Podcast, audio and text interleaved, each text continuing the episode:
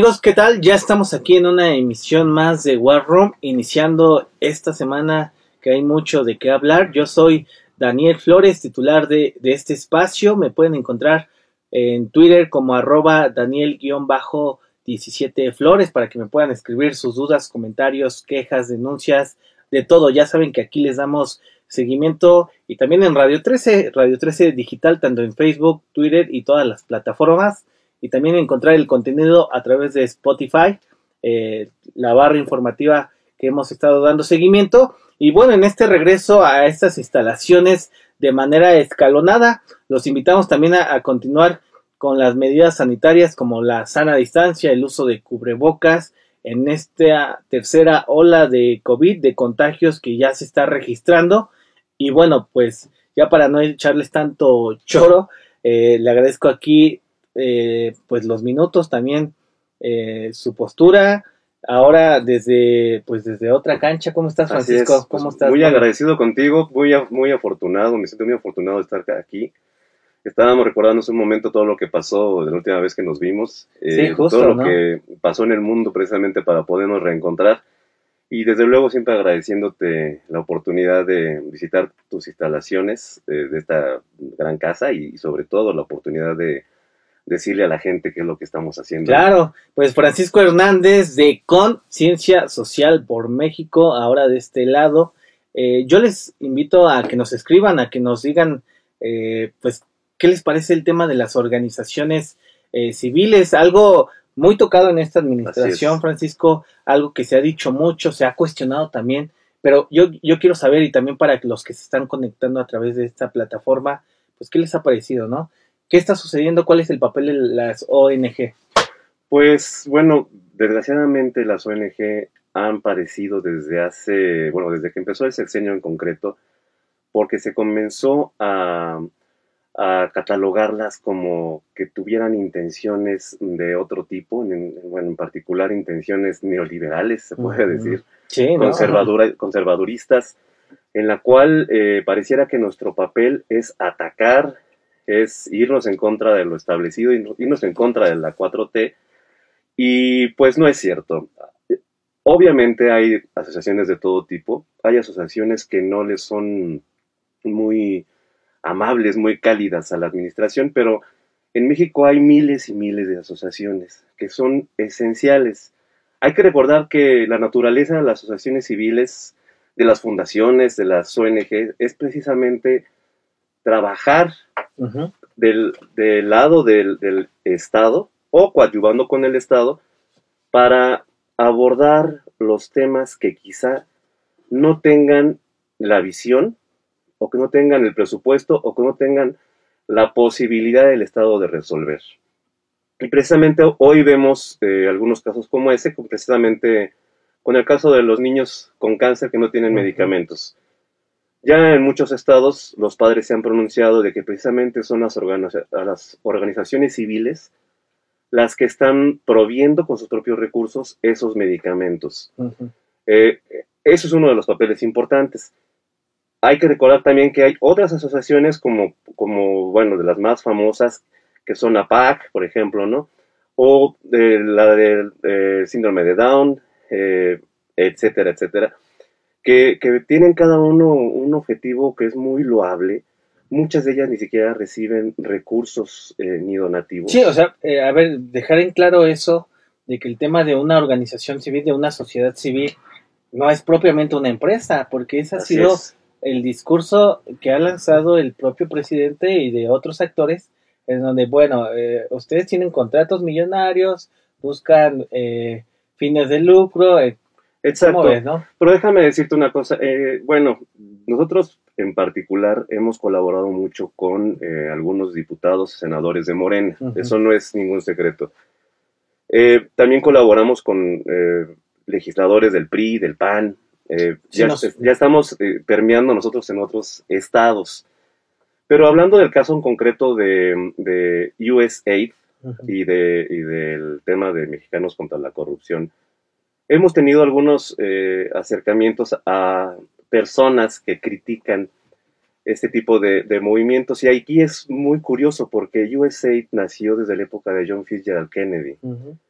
han apoyado Sí, no son... enorme cantidad de proyectos en todo el mundo, no solamente en México ni en Latinoamérica, en todo el mundo, y además eh, han incluso financiado proyectos de la 4T, que tienen que ver precisamente con la lucha en contra de la corrupción, que tienen que ver con la transparencia, que tienen que ver con la democracia, eh, la difusión de la información relacionada con temas jurídicos, derechos humanos, ¿no? Y- pero, a ver, tocaste por el propio, por la propia 4T, o sea, no solamente es que es. se hayan casado con alguna administración priista, panista, Ellos trabajaban O con, otros, han ¿no? trabajado con o todos. sea, los intereses son diversos, pues. Sí, desde luego la política internacional de Estados Unidos es muy criticada, ¿no? Y muy criticable, porque durante muchos años eh, se, eh, se les detectó que eran un mecanismo eh, brazo de la CIA, y eso es muy real, ya está muy documentado, en los cuales su finalidad era intervenir en los gobiernos, ¿no? Estoy hablando de la década de los 60, los 70, eh, cuando ellos tenían la- el poder de, de derrocar gobiernos e imponer dictaduras, ¿no? Pero bueno, de todas formas, suponiendo sin conceder que esto fuera cierto, que, que Mexicanos contra la Corrupción tuviera ese objetivo, que no lo tiene, y, y me, me refiero a que no lo tiene porque precisamente Mexicanos contra la Corrupción también fueron los que sacaron a la luz lo de la Casa Blanca de Peña Nieto, ¿no? Sí, sí, sí. que Muchos escándalos, ajá. Oye, y bueno, tocamos Mexicanos contra la Corrupción porque es organización civil, no Así es un es. medio de comunicación. Así es. Porque me tocó ver ahí, eh, incluso al presidente pensó que era un medio de comunicación, es una organización Así civil es. impulsada por empresarios y por, por que otros tiene mucho, mucho vínculo con los, con los medios de comunicación, porque sus investigaciones, Sí, permean. siendo ¿no? sinceros, son, son muy buenas, Sí, son muy sí. profesionales. Sí, hasta pusieron a. tambalean, pues. Claro, otro, por ejemplo, otro de los medios que también nos sirve mucho, y a nosotros como investigadores, cuando hacemos iniciativas de ley, hay eh, estadísticas que sacan ellos que ni siquiera la- la- el gobierno las tiene. Por ejemplo, animal político, ¿no? Ellos hacen algunos análisis bastante profesionales que nos han servido a nosotros, por ejemplo, para saber cómo está la incidencia en delitos sexuales más actualizada que lo que tiene el ENDIRE, que estoy hablando del 2018, ¿no? Eh, de cualquier manera, una democracia, una sociedad como la mexicana, necesita de todas las voces y de la participación de todos. El decir eh, que o descalificar lo que no nos gusta que nos digan, pues no nos parece eh, que sea productivo ni benéfico para absolutamente nadie, ni para el Estado, obviamente, ni para la democracia, ni para los mexicanos. Y bueno, regresando al tema, sí ha sido complicado. De hecho, como ustedes saben, ya no existen muchos, muchas bolsas, muchos Ujú. fideicomisos, que eran muy útiles para, para todas las asociaciones civiles. Incluso, bueno, eh, hablando también de eso, lo- las de investigación, Claro. ¿no? Que- Importantísimas. sí, ¿no? porque ahora vemos que es hasta complicado. Hay, hay muchachos que tienen muchísimo talento, que yo los admiro muchísimo, que ya tenían la entrada para ir a estudiar a Stanford, Ujú. ¿no? que es un orgullo porque no, no te regalan esas becas. Y, y aún así, Stanford les dice, yo te pago el 80%, y como son gente humilde no tienen para pagar el Sí, otro no, 20%. no hay manera de ¿no? costear, ¿no? Ni siquiera un boleto de, de avión. Exacto, ¿no? entonces para eso servía el fideicomiso que estaba, por ejemplo, en el CONACYT, etcétera. Bueno, ya muchos se están quedando sin, sin estudiar. ¿no? Pero al mismo tiempo no inviertes en la educación en México para que esos chavos, digo, si no se van a ir a Stanford, pues tengan un programa semejante en el UNAM o en el Instituto Politécnico Nacional, del que también formó parte. Ujú. Y, y dicen, bueno, pero si el Politécnico y, el, y, este, y la UNAM no le piden nada a esa universidad, es cierto, pero hay proyectos específicos en los cuales también por falta de presupuesto, la UNAM y el Politécnico no están investigando, que sí lo están haciendo en los Estados Unidos, ¿no? Sí, eh, y bueno, también la labor que ha hecho Artículo 19. ¿no? Claro, sí, por Eh, supuesto. otra ONG en, en defensa de la libertad de expresión, de los derechos humanos de comunicadores y, defensor, y defensores a nivel nacional.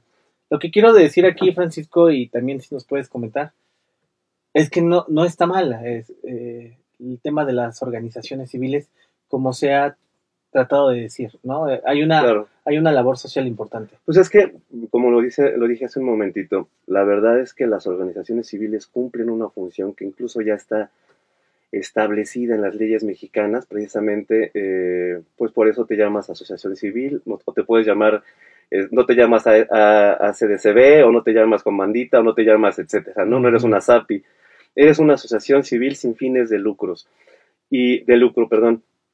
Y aquí eh, el nacimiento precisamente de las asociaciones civiles es precisamente servir como vínculo entre la sociedad y entre el Estado para coadyuvar trabajando por el bien del país. Lo Así que de te quería preguntar, porque ¿cuál es la labor ahí? Porque muchos políticos, funcionarios, este, incluso empresarios, vamos a ir de la mano con sociedad civil. ¿Cómo se entiende eso? Pues bueno, se entiende de dos maneras, porque puede haber algunas eh, conglomerados de gremios, ¿no? Por ejemplo, tienes a la Coparmex, tienes a... ¿no? De A- a- empresarios, de ¿no? empresarios, ¿no? Tienes a las agrupaciones campesinas, a las obreras, que bueno, las obreras ya nadie las ha pelado, ya no he escuchado que diga Mm. nadie lo de la CTM, Nada, ¿no? la CROC, ¿no? Eh, realmente han perdido mucho peso. Y eh, tienes también lo que somos las asociaciones civiles. Por ponerte un ejemplo, en el caso de nosotros, que es Conciencia Social por México, que integra Floreciendo con Dignidad, que integra Lex Pro, que integra esto, Sociocracia, que integra la Asociación Nacional de Economistas Politécnicos y próximamente algunas asociaciones de deporte. En el caso de nosotros, eh, atendemos a, a víctimas de violación de derechos humanos y de delitos. Ahora bien, me preguntarían, ¿qué no existe ya alguien que lo haga? Y te diría, sí, en teoría sí, que es la Comisión Nacional de los Derechos Humanos, o hablando de, en términos locales, serían las Comisiones Estatales de Derechos Humanos, ¿ok? Sí, en este caso la que dirige Nacheli, ¿no? Así es. ¿Qué es lo que hace la Comisión Nacional de los Derechos Humanos? Ellos analizan cada caso, eh, investigan, eh, buscan si hay alguna violación a la persona.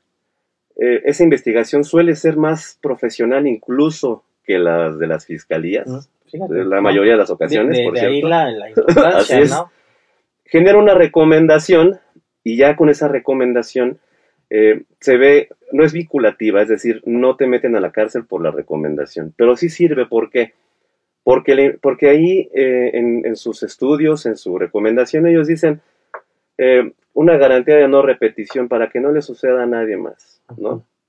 Eh, te recomendamos, o más bien te observamos que no cumpliste los protocolos que, te- que estaban establecidos para esto, por ejemplo, en, en la rama médica, y eh, capacita y repara el daño. ¿ok? Entonces ahí, ahí se queda, dice, ok, ya, ya, yo digo que, re- que repares el daño, ¿no? Sí. ¿Qué sucede después? El Estado, que es el que viola los derechos, dice, la acepto o no la acepto, ¿no? Pero mientras tanto, ya entra la Comisión Ejecutiva de Atención a Víctimas. Ok.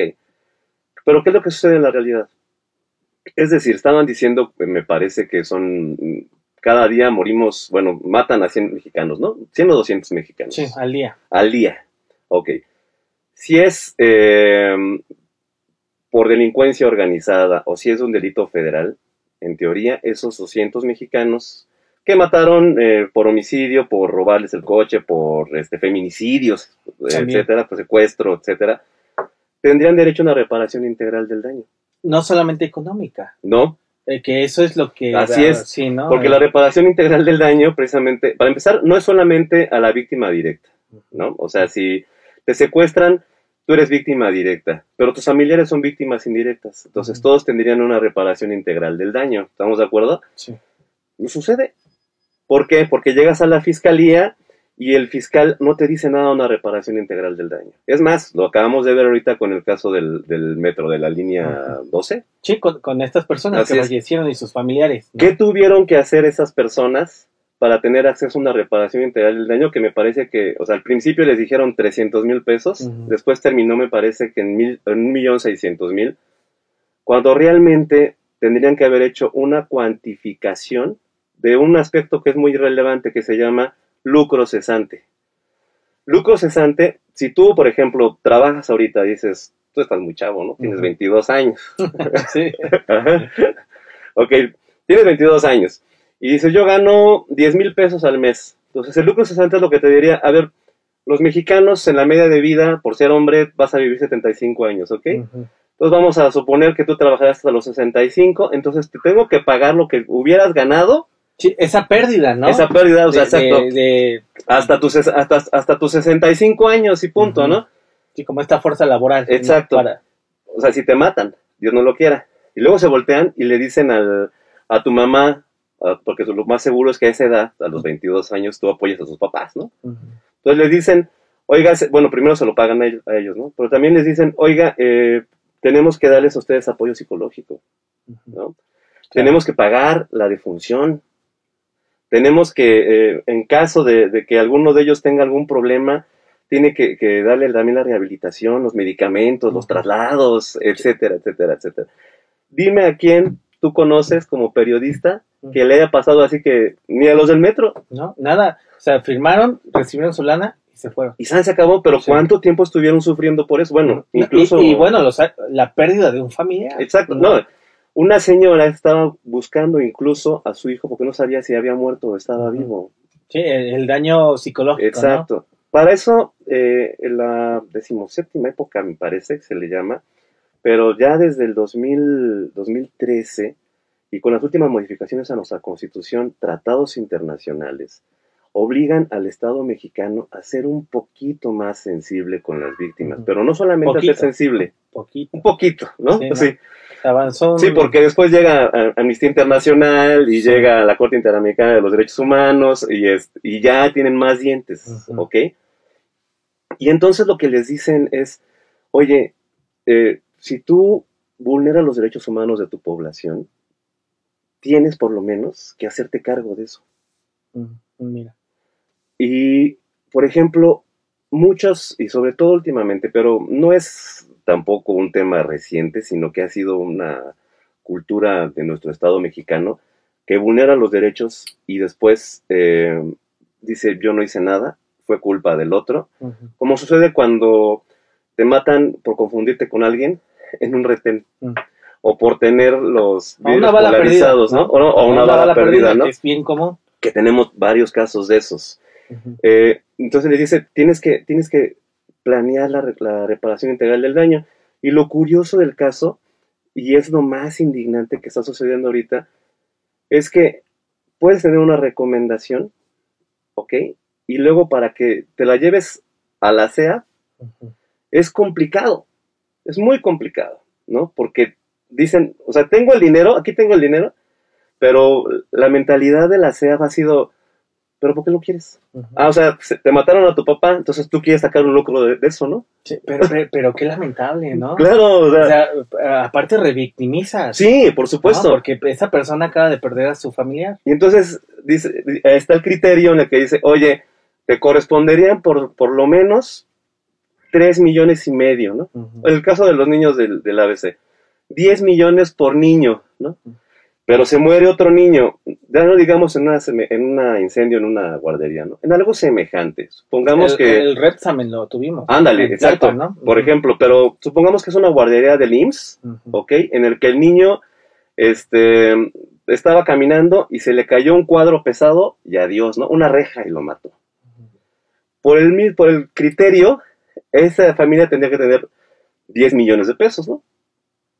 Lo que sucede es que les dicen, primero les dicen, no, señora, pues son accidentes que pasan.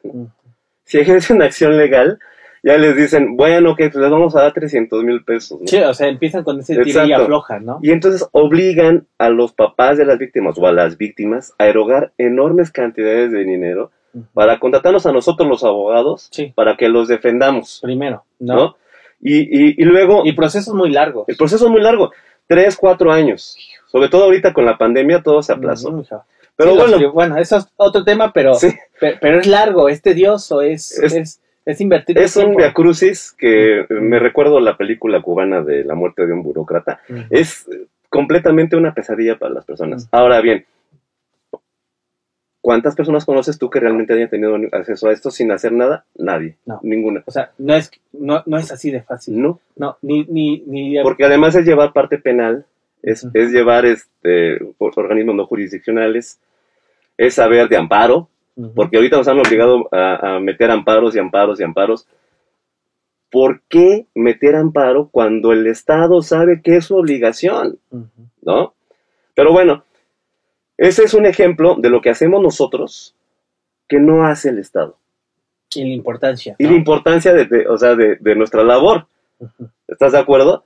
Porque si no existiera sociocracia, que es la, o, o Lex Pro, que son los únicos que están haciendo esto en todo el país, brindándole eh, la puerta al, al derecho, a la justicia, a las personas de más bajos recursos, entonces, ¿quién lo va a hacer?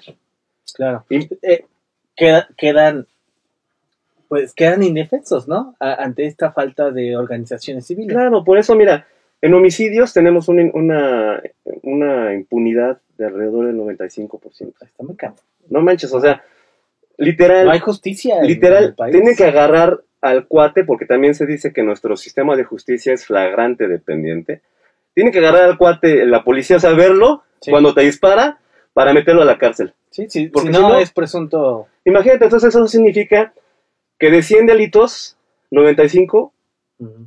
Adiós. Sí, no, no pasa nada. Exacto, Como no pasa nada en, en varias áreas del país, ¿no? no pasa nada. Es que oh, lo estás viendo ahorita con Michoacán, ya es a la luz del día. Ah, El tema de Panteló, ¿no? Ah, Eh, O sea, sí, o sea, no sé, yo, pero aún así hay asociaciones civiles que aunque sea sirven de observadores para registrar. Claro.